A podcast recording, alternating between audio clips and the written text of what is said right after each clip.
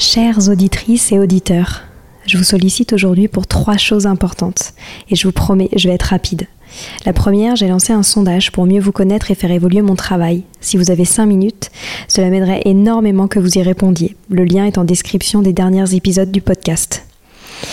Deuxième point, gagner ma vie avec le podcast est un gros challenge en ce moment. Pourtant, vous êtes de plus en plus nombreux ici. Alors si vous avez des contacts d'entreprise ou de fondations dans l'enfance, dans l'éducation, dans l'enseignement, dans la transmission, n'hésitez pas à m'écrire sur Instagram ou sur LinkedIn. Et enfin, si ce n'est pas déjà fait, abonnez-vous au podcast sur votre plateforme d'écoute préférée en cliquant par exemple sur suivre sur Apple Podcast ou s'abonner sur Spotify. Cela m'aide beaucoup à remonter dans les fameux algorithmes des plateformes. En tout cas, je tenais à vous remercier infiniment d'être toujours aussi nombreux à nous écouter. À très bientôt.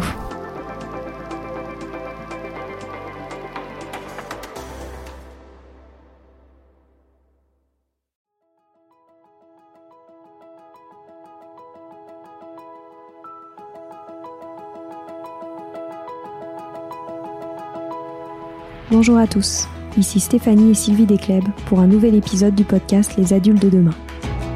Les adultes de demain, c'est un échange autour de l'éducation et la parentalité entre d'un côté une mère, Sylvie, entrepreneuse depuis plus de 30 ans dans l'éducation, directrice d'école Montessori, créatrice d'un organisme de formation et auteur dans l'éducation, et sa fille, c'est moi, Stéphanie.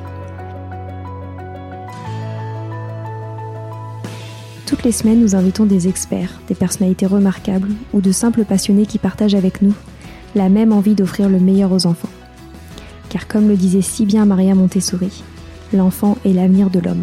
Et nous souhaitons donc vous donner des pistes de réflexion et de potentielles réponses pour offrir aux enfants le plus bel avenir.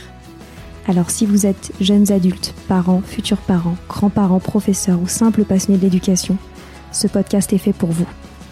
Pour suivre toute notre actualité ou échanger avec nous, n'oubliez pas de nous suivre sur notre compte Instagram Les Adultes de Demain ou sur notre blog lesadultesdedemain.com.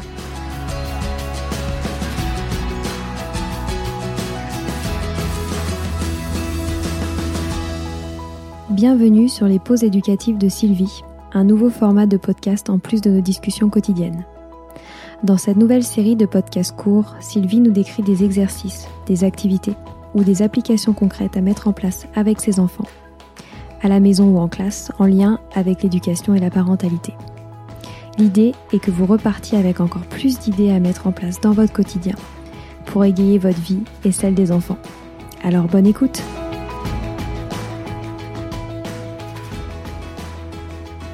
Avec cet épisode, j'ai envie de vous transmettre des idées pour faire écrire vos enfants. En effet, euh, je pense que c'est bien de profiter des vacances pour euh, travailler sur euh, l'écriture, l'écriture de textes, l'écriture de phrases, l'écriture, etc.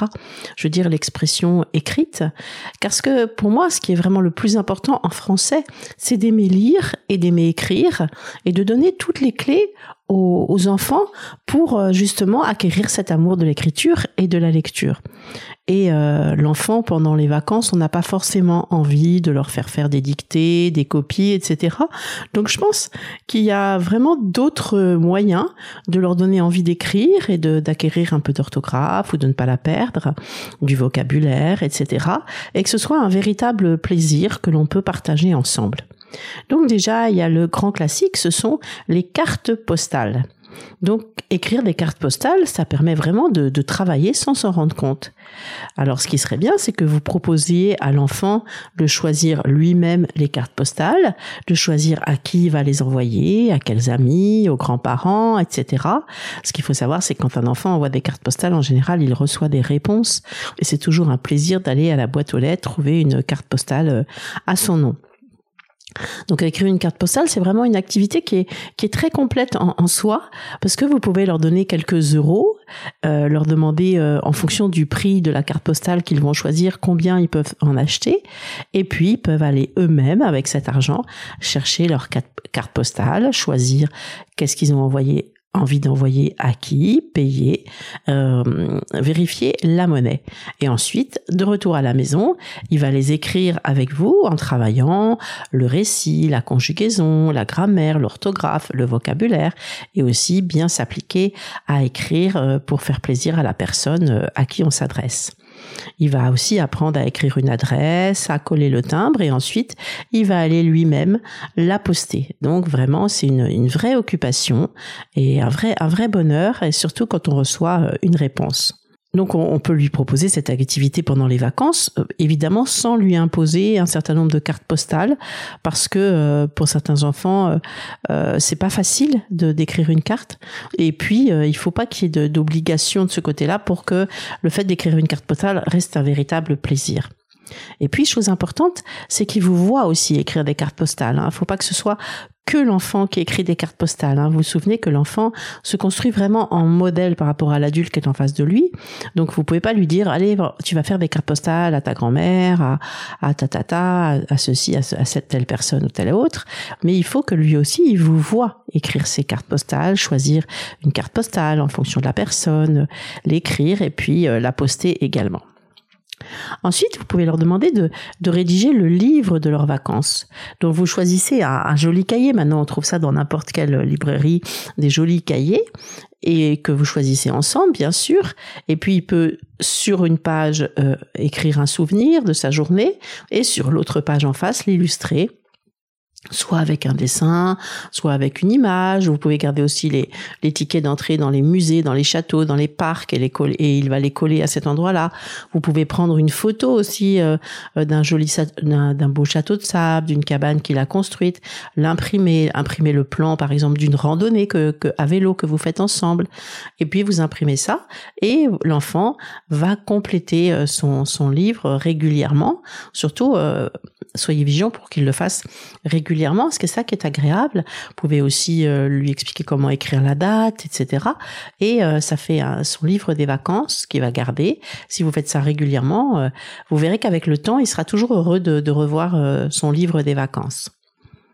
Ensuite, vous pouvez travailler l'écriture avec des fiches euh, ce qu'on appelle de champs lexicaux. Donc, c'est-à-dire qu'on choisit un champ lexical. Sur ce champ lexical, il y a un certain nombre de mots et euh, l'enfant va écrire des textes en utilisant euh, ces mots. Mais il peut aussi fabriquer lui-même ses fiches de champs lexicaux. Ça va lui permettre d'enrichir son vocabulaire, ça va lui permettre de se lancer dans une rédaction, parce qu'avec des mots, c'est plus facile. Vous pouvez lui dire, tu, utilises cinq mots, dix mots, etc. N'oubliez pas aussi, avec les plus jeunes, vous pouvez aussi le faire à l'oral, hein, bien sûr. Ça, c'est, c'est un excellent exercice pour développer le vocabulaire. Et euh, vous pouvez fabriquer des champs lexicaux euh, sur les activités que, que vous faites ensemble. Par exemple, euh, une nuit à la belle étoile, quels sont les mots que l'on, va utiliser pour décrire cette nuit, une promenade en forêt, une sortie en bateau, une, une, une balade en montagne. Donc ça, c'est très intéressant de, de créer vos, les propres fiches de champs lexicaux et si l'enfant a envie, ensuite il peut écrire un texte avec ces, ce vocabulaire. Donc vous pouvez trouver des, modèles qui sont très très inspirants sur euh, pour, pour rédiger ces fiches sur le site qui s'appelle Participation. Ça s'écrit P-A-R-T-I-C-I P-A-2-S-I-O-N-S .org. Donc c'est un site qui est très très bien fait, hein, d'une très bonne amie. Vous allez sur le site participation, vous tapez champs lexicaux et vous allez voir, vous trouvez des, des champs lexicaux de, sur plein de thèmes différents. Et, euh, euh, ça va vous donner des idées de modèles. En plus, on peut mettre une jolie photo en haut de la feuille euh, sur le champ lexical. Donc, si vous faites le champ lexical euh, d'une nuit à la belle étoile, l'enfant il peut faire des jolies étoiles ou une promenade en forêt, vous pouvez faire mettre une photo et, et ensuite vous, vous vous mettez un certain nombre de mots. Et avec, à partir de ces fiches, vous pouvez imaginer euh, plein d'activités, hein. par exemple d'écrire une journée, inventer une histoire en utilisant un temps précis, écrire un poème, une lettre, une pièce de théâtre, avec euh, avec tout ce vocabulaire que, que vous aurez préparé ensemble. Ensuite, vous pouvez aussi faire des listes hein, pendant les vacances. C'est l'occasion de, comme c'est l'occasion de faire écrire euh, votre enfant, on peut le faire de façon très très simple. Par exemple, faire une liste de courses, faire une liste des vêtements à mettre dans la valise, une liste de fleurs que l'on va trouver euh, en, été à l'endroit où l'on va, une liste des, différents noms des papillons, une liste des oiseaux que l'on observe, une liste des légumes que l'on ramasse au, potager, ou une liste des légumes que l'on voit quand on va au marché. Et pareil, là, quand vous, vous allez faire des courses, faites des listes aussi. Hein. Comme ça, il va vous voir le faire et on peut faire des listes ensemble. C'est simple parce qu'il y a, y a pas des vraies phrases, mais ça, ça développe énormément le vocabulaire et aussi l'orthographe d'écrire tous ces mots. Surtout, ne reprenez pas les enfants sur l'orthographe en, vous fâchant, en gommant pour l'écriture si c'est pas très bien écrit, parce que là, vous allez couper tout, tout bonheur de d'écrire ensemble. Donc, euh, laissez faire. Là, vous êtes là pour écrire. Ensuite, une activité qui est, agréable, c'est le fait d'écrire ses propres recettes de cuisine.